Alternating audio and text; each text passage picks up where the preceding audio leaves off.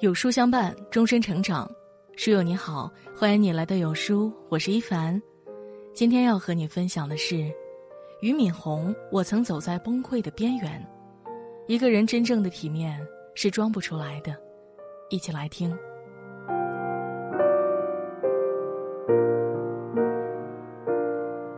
这几天，俞敏洪的一条朋友圈登上了热搜：教培时代结束，新东方退租了部分校区。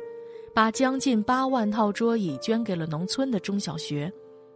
他坦言，自己心里五味杂陈，但物尽其用也是好事。他的退场方式显得悲壮，却又无比温情。二零一九年，俞敏洪写下一本书《我曾走在崩溃的边缘》，豆瓣评分八点二，讲述了他与新东方的跌宕起伏。那时的他怎么也没能料到，时隔两年后。自己真的走在了崩溃的边缘。从低谷到顶峰，从上坡到下坡，这一路走来，无论多么崩溃，俞敏洪依旧保持着他一贯的风度。翻开这本《我曾走在崩溃的边缘》，我才发现，原来一个人真正的体面是装不出来的。低谷时体面振作。在我才走在崩溃的边缘一书中，俞敏洪曾回忆了自己创立新东方之前经历的两次低谷。第一次是他想出国留学，可拼尽全力之后仍痛失良机。当时周围的同学一个个出国，他也跟着备考托福和 GRE。很遗憾的是，即便考了高分，后来也因为特殊原因错过了国外大学的奖学金发放和招生录取。俞敏洪一下子绝望了，没有奖学金，自己又没钱，一时之间，他所有的努力都成了打在空气里的空拳。经过一段心理修复期后，他自己下了狠心，要自己赚钱出国读书。第二次是他为了赚钱留学，俞敏洪在北大办起了托福培训班，但因为和校办培训班抢生源，他被记过处分，被通报批评整整一个月。因为处分分房子轮不到他，出国进修也轮不到他，涨工资没希望，被提拔更是遥遥无期。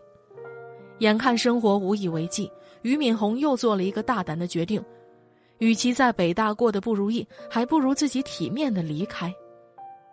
人在低谷时总会心慌意乱，但不要灰心，不要沮丧，越是艰难的时候，越是要咬着牙振作起来。曾听说过一个锅底法则，人生好比一口大锅，当你跌至锅底时，只要肯努力，无论哪个方向都是向上。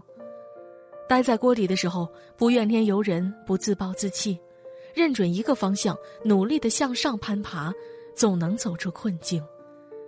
当你行至人生的低谷时，真正的体面是保持积极的心态，敢于直面困境。勇于做出改变。爬坡时不计得失。在书中，俞敏洪曾调侃起自己创业初期的经历。他说，自己离开北大创办补习班，即使把小广告贴得满地都是，都无人问津。于是他把心一横，既然收费招不来学生，不如先搞免费活动。他开办免费的讲座，还免费为学生录制磁带，免费提供出国咨询。慢慢的，他的名声和口碑传播开来，以前二十来人的小班发展成了一百来号人的大班，讲课场所也从小学操场搬到了学校的教室。在资金最困难的时候，俞敏洪以退为进，让自己平稳的度过了瓶颈期。这不禁让人想起了得失守恒定律。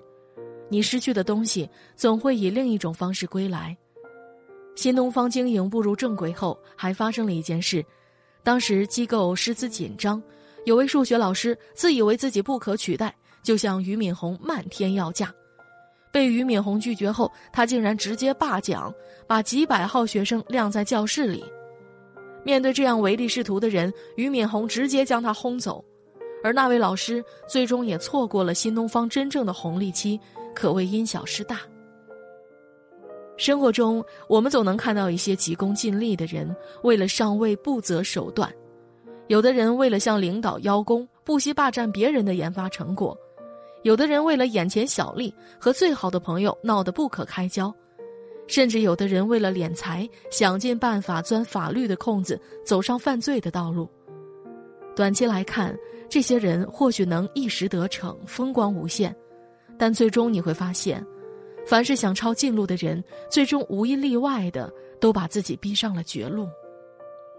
想起《论语》中的一句话：“欲速则不达，见小利则大事不成。”目光短浅的人才爱计较眼前的蝇头小利，真正大格局的人目光长远。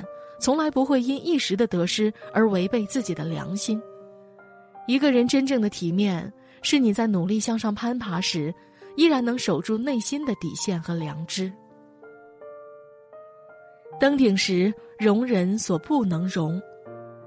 我曾走在崩溃的边缘。这本书中，俞敏洪还讲了这样一件趣事：一九九三年，培训班正式挂牌为新东方培训学校。成为了当之无愧的行业老大，可树大招风，新东方很快就迎来了同行们的围追堵截。其中最奇葩的是，有一家培训机构，他竟然把广告发到了新东方的教室，直接塞进了正在上课的学生手中。这件事让不少老师义愤填膺，而俞敏洪却劝着大家息事宁人。不久后，这家培训机构资金断裂，负责人竟然向俞敏洪求救。结果俞敏洪却既往不咎，还给对方提供了资金，派老师去代课。等对方渡过难关，他们不仅再也没有来捣乱，还跑到新东方来帮忙打杂。一个人的格局就在于他身居高位时，依然愿意为别人施以援助，哪怕对方是昔日的对手。这样的格局不禁让我想起了另外一位企业家任正非。当时呢，任正非手下有一名爱将，名叫李一男。就在任正非对他想要委以重任的时候，李一男却偷偷挖走了华为一百多人的核心力量，自己跑去创办了港湾网络。而李一男当时的目标只有一个：击垮任正非。华为因为他的离去，元气大伤，损失惨重。任正非夜不能寐，常常半夜一个人起来，坐在床边默默落泪。可没过多久，李一男创办的公司就因为严重的管理问题垮台，一夜之间他就变得一贫如洗。眼看他就要无路可走，任正非非但没有落井下石，反而伸出援手收购了对方的公司，并将他重新聘回华为。其他人不理解，连李一男也充满疑惑。任正非却说：“如果华为容不下你们，何以容天下？何以容得下其他小公司？”看了任正非和俞敏洪，我才明白，一个人的格局和眼界，不是看他最终能爬到什么高度，而是看他在位高权重的时候，他对待弱者的态度，对他人的善良和包容。得意之时的姿态，最能看出一个人的胸襟和气度。真正厉害的人，即便身居高位时，仍能用一颗宽容之心容纳天下难容之事，因为他们明白。只有体谅、理解了别人，你才能得到别人的尊重和理解。这是一个人的体面，更藏着一种难得的大格局。退场时，念及他人。俞敏洪在我曾走在崩溃边缘中写道：“我觉得最重要的一点，就是做任何一件事情，一定要把它跟你的理想和价值观连在一起。”如今。曾走在崩溃边缘的俞敏洪，又走到了崩溃的边缘。